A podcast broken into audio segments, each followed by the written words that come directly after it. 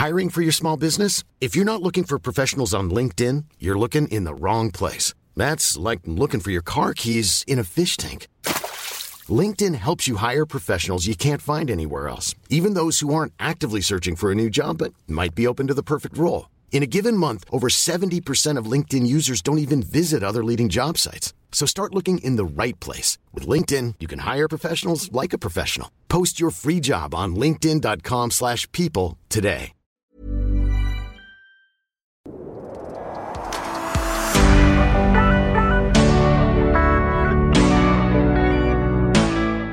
Und willkommen in meinem Podcast Familienrecht mit Herz und Verstand.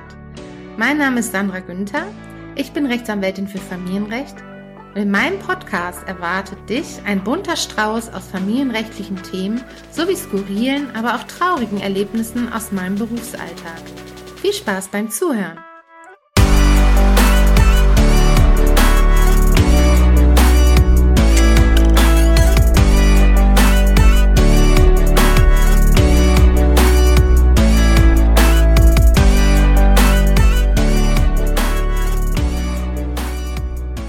Heute möchte ich mal über das Thema familiengerichtliche Verhandlungen im Allgemeinen mit euch sprechen. Und zwar fragen sich natürlich viele, wie läuft ein familiengerichtliches Verfahren überhaupt ab? Beziehungsweise, wie sind die Richter und Richterinnen? Welche Leute sind anwesend? Wer darf nicht rein? Wie ist die Verhandlungsstrategie? Hängt es vom einzelnen Richter ab? Ja oder nein? Und viele Fragen mehr wenn man dann vor mir sitzt und wir wissen, dass wir in einer familienrechtlichen Verhandlung zu einem Termin gehen müssen, dann fragen mich die Mandanten meistens, was kommt denn da überhaupt auf mich zu, Frau Günther?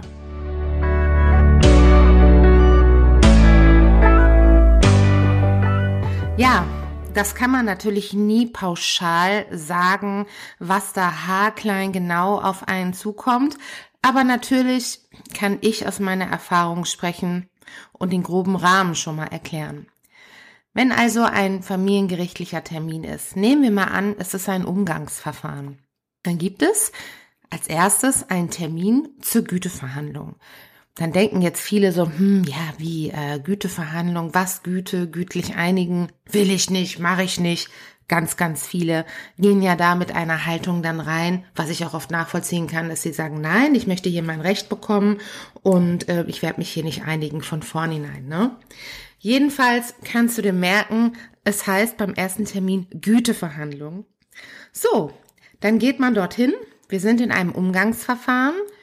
Der Vater, Beispiel, klagt ein, alle zwei Wochen von Freitags bis Sonntags möchte ich mein Kind sehen und einen zusätzlichen Tag in der Woche sowie in den Ferien. Ja, Wichtig ist zu wissen, eine familienrechtliche Verhandlung ist nicht öffentlich.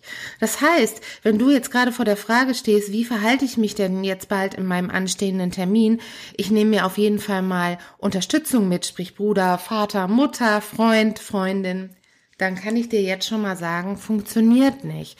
Denn diese, Bete diese Person, jetzt hätte ich schon fast Beteiligte gesagt, was sie ja nicht sind, diese Personen dürfen da überhaupt gar nicht rein. Die können natürlich mit ins Gericht kommen, die können auch auf dem Flur sitzen, das ist alles kein Problem, aber die dürfen nicht mit rein. In einem umgangsrechtlichen Verfahren dürfen mit rein natürlich der Richter oder die Richterin, natürlich die Anwälte der einzelnen Beteiligten, Natürlich das Jugendamt und natürlich auch der Verfahrensbeistand. Der Verfahrensbeistand ist der Anwalt der Kinder oder des Kindes und der referiert dann in der Verhandlung darüber, wie seine Auffassung über die Sachlage ist. Eins habe ich noch vergessen, es könnte natürlich auch ein Referendar oder ein Praktikant vom Richter dabei sein oder Praktikanten und Referendaren von uns Rechtsanwälten oder auch vom Jugendamt. Wenn wir dann nun alle Platz genommen haben und mittlerweile ist es ja so, dass äh, es auch relativ kalt ist in den Sälen, weil wegen Corona die Fenster auf sein müssen. Und dann gibt es auch Messgeräte, die einfach äh, die Aerosole in der Luft messen. Oder wir haben auch einzelne Scheiben, wo man dann von dem Mandanten getrennt sitzt. Ähm, wenn dann also alle Platz genommen haben, wir uns die Roben angezogen haben, dann eröffnet der Richter, der natürlich die Verhandlung und stellt erstmal fest, wer ist überhaupt alles anwesend. Danach erörtert er, wenn er es korrekt macht oder wenn er es übersichtlich macht, die Problematik. weil sagt, die Antragstellerin ist hier, weil das und das Problem da ist. Der Antragsgegner erwidert dagegen, dass die Sachlage aber ganz anders ist, nämlich so und so und so. Ich gehe da inhaltlich jetzt nicht drauf ein, weil wir gehen ja hier nur nach dem Gang des Verfahrens. Ja, dann wird natürlich die Antragstellerin als erstes angehört, nämlich auf welcher Grundlage der familienrechtliche Antrag gestützt ist oder erstmal eingeleitet wurde. Es gilt auch dort der Grundsatz der persönlichen Anhörung. Das heißt, der Richter will sich natürlich vom Antragsteller und Antragsgegner selbst ein Bild machen. Ne? Und ähm, ganz häufig ist es einfach so, dass ich zum Beispiel in Verfahren, ich sage zwar viel, aber häufig ist es auch so, dass die Antragsgegner sich schon so ausfällig benehmen, man muss nur die richtigen Fragen stellen, dass die sich schon von ganz von selbst bei dem Richter in ein schlechtes Licht rücken. Und das ist natürlich dann, wenn du auf der Antragstellerseite sitzt, super.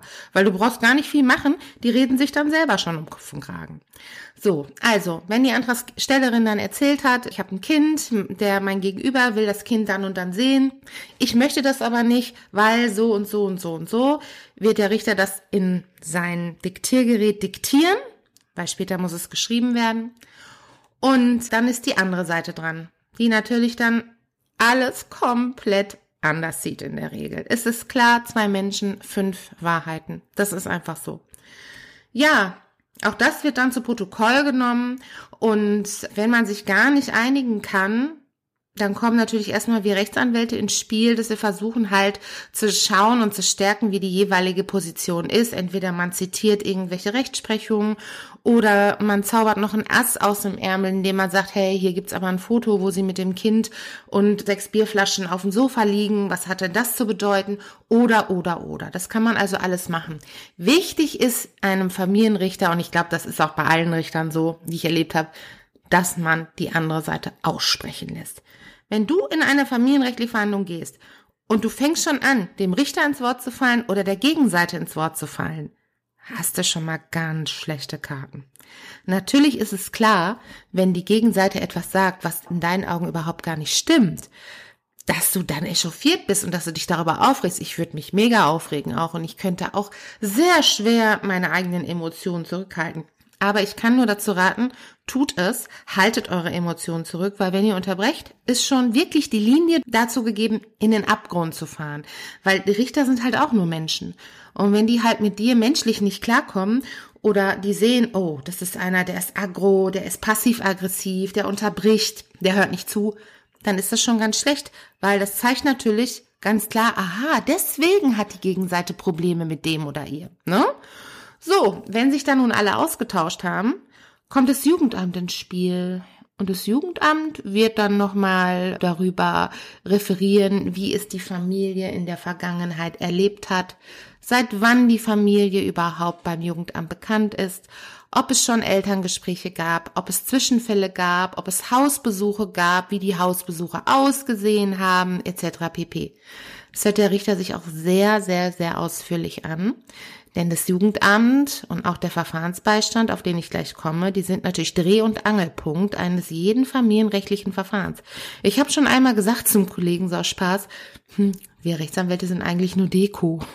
Stimmt natürlich nur hintergründig, aber letztlich ist es wirklich so, wenn du da sitzt in so einer Situation, die Meinung von dem Verfahrensbeistand und Jugendamt die natürlich vor Ort waren und wir Anwälte nicht, weil wir das Ganze nur im Büro auffangen als Sachverhalt, die sind natürlich diejenigen, die eigentlich Bescheid wissen, Bescheid wissen sollten, was auch nicht immer so ist, ne? aber da komme ich später drauf. Ja, dann kommt der Verfahrensbeistand, das ist der Anwalt des Kindes.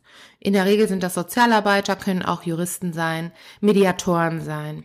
Und die haben dann nochmal eine ganz andere Sicht auf die Sachlage, denn die gucken halt aus den Augen des Kindes.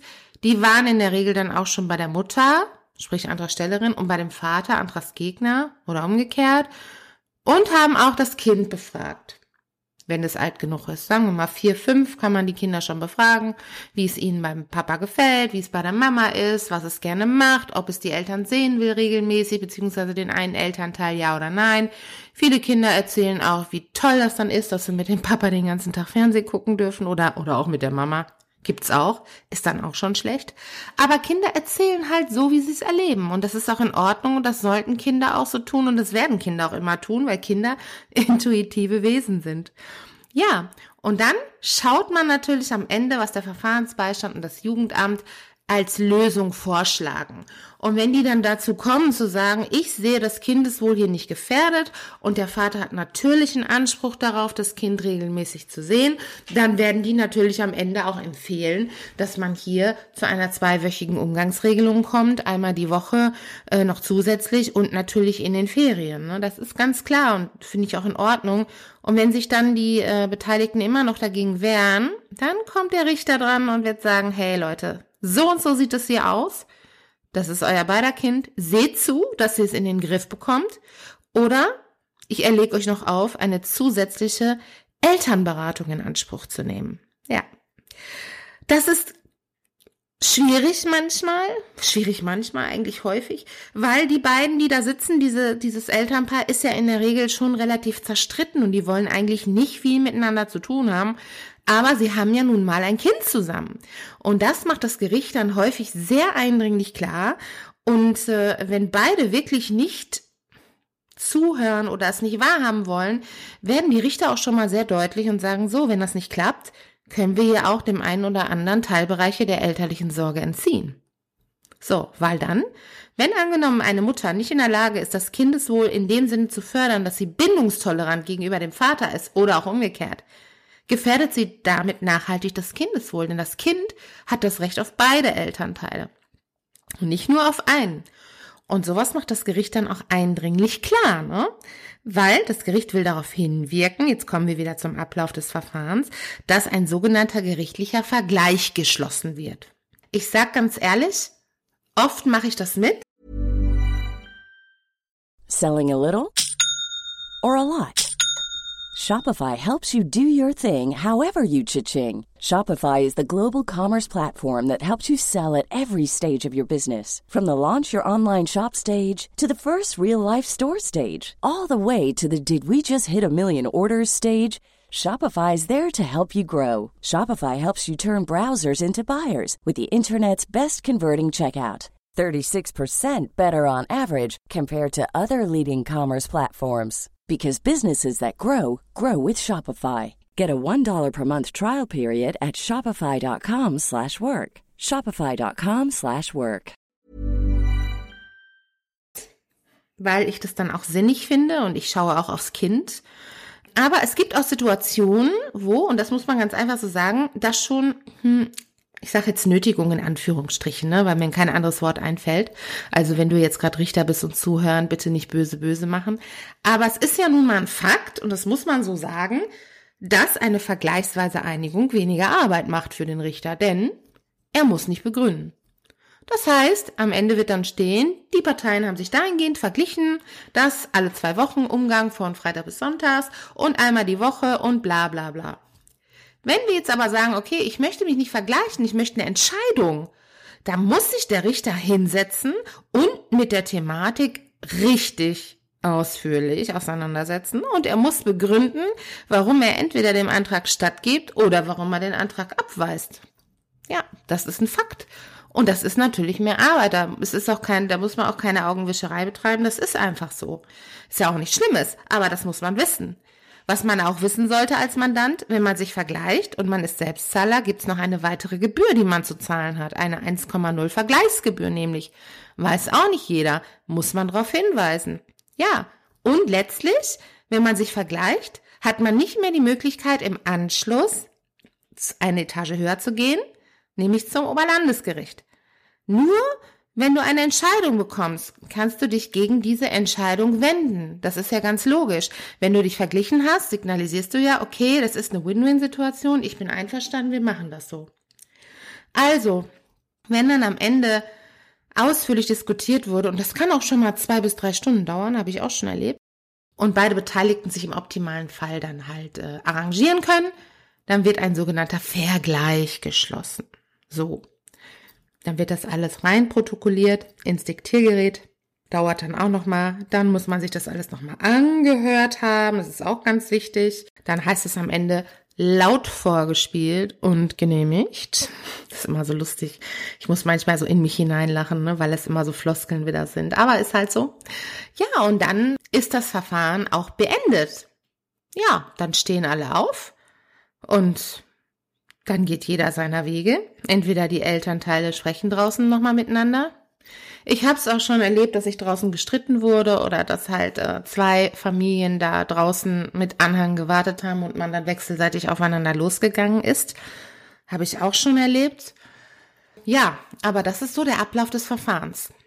Richter wollen, und das kannst du dir merken, immer ausreden und in der Regel sehen sie auch zu, dass die Beteiligten wechselseitig ausreden dürfen. Es gibt hin und wieder mal Richter, habe ich auch schon erlebt, die lassen dich einfach nicht zu Wort kommen. Die lassen dich ums Verrecken nicht zu Wort kommen. Und da habe ich schon das ein oder andere Mal dann gesagt, hey, ich habe auch mein Rederecht, was ist jetzt hier los? Und wenn das dann nicht gefluppt hat, habe ich auch schon das ein oder andere Mal einen Befangenheitsantrag gestellt, wenn ich dann gemerkt habe, dass es in eine Richtung ging, die meinen Mandanten schon vom im Vorfeld stigmatisiert. Und das geht natürlich nicht. Es gibt immer wieder Gerichte oder halt einzelne äh, Menschen, die dann halt Richter sind, wo du sagst, ey, das geht gar nicht. Das geht überhaupt gar nicht, gibt es. Und dann gibt es Richter, grandiose Richter, die wirklich die Gabe haben, jeden wahrzunehmen, sich auch in jeden einzufühlen und eine, eine Verhandlung wirklich schön zu führen. Ne? Die Mandanten haben auch oft immer noch den Eindruck, das ist halt eine Live-Matlock-Veranstaltung wie aus dem Fernsehen. Das ist es aber nicht. Ne? Da wird in der Regel nicht so viel geschrien oder Theater gemacht oder sich wechselseitig beleidigt. Das passiert eben nicht. Auch wenn man da natürlich denkt, hey, jetzt bin ich vor Gericht und jetzt geht das da richtig ab, jetzt geht die Luzi ab. So ist das natürlich nicht. Man versucht sich angemessen und ja, gut mit dem anderen auseinanderzusetzen.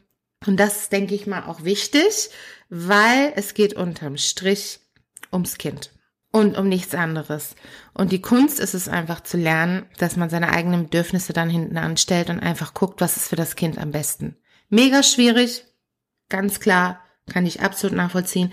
Aber ich sage es ja jetzt aus Sicht meiner Arbeit und aus Sicht einer juristischen ja, Beobachtung sozusagen.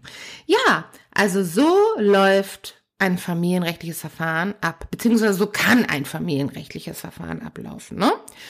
Es ist also gar nicht so wild. Ihr müsst auch gar nicht unbedingt den Ausweis zeigen. Also das ist auch nicht mehr so, dass man jetzt sagt, so, äh, wenn ihr durch die Schleuse geht, ihr müsst unbedingt den Ausweis zeigen.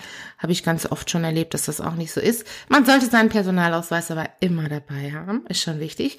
Und ganz wichtig während der Verhandlung, das Handy ausstellen. Beziehungsweise so stellen, dass es die Verhandlung nicht stört. Haben wir auch schon oft gehabt, dass es mittendrin bimmelt. Und je nach Richter kann man dann da auch schon mal sich da irgendwie in die Nesseln setzen ne, oder einen schlechten Eindruck hinterlassen. Ja, aber so insgesamt sind die heutigen Familienrichter, die ich so kenne, eigentlich alle ganz okay, ganz loyal, auch äh, fit und modern und äh, denken auch flexibel und kreativ. Und man muss also keine Angst haben, wenn man einen Anwalt an seiner Seite hat, dann vom Familiengericht aufzutreten. Es ist nicht so meistens nicht so schlimm, wie man denkt. Ja, ich hoffe, dir hat meine heutige Folge gefallen. Die war mal ganz andere Richtungen als die letzten. Aber ich gebe mir auch immer Mühe, dass ich in meinem Podcast alles ein bisschen bunter gestalte. Das hast du bestimmt schon gemerkt. Und wenn dir gefallen hat, was ich so gesagt habe und du meinen Podcast gut findest, würde ich mich natürlich sehr freuen, wenn du ihn bewertest auf Apple Podcasts, Spotify oder wo sonst du ihn jetzt auch immer gehört hast. Und ja, wenn du mehr von mir sehen willst, lesen willst, hören willst, kannst du mir auch gerne auf Instagram folgen unter sandra.günther unterstrich Anwalt. Günther mit UE und TH. So, alles klar, das war's von mir und hab einen schönen Tag.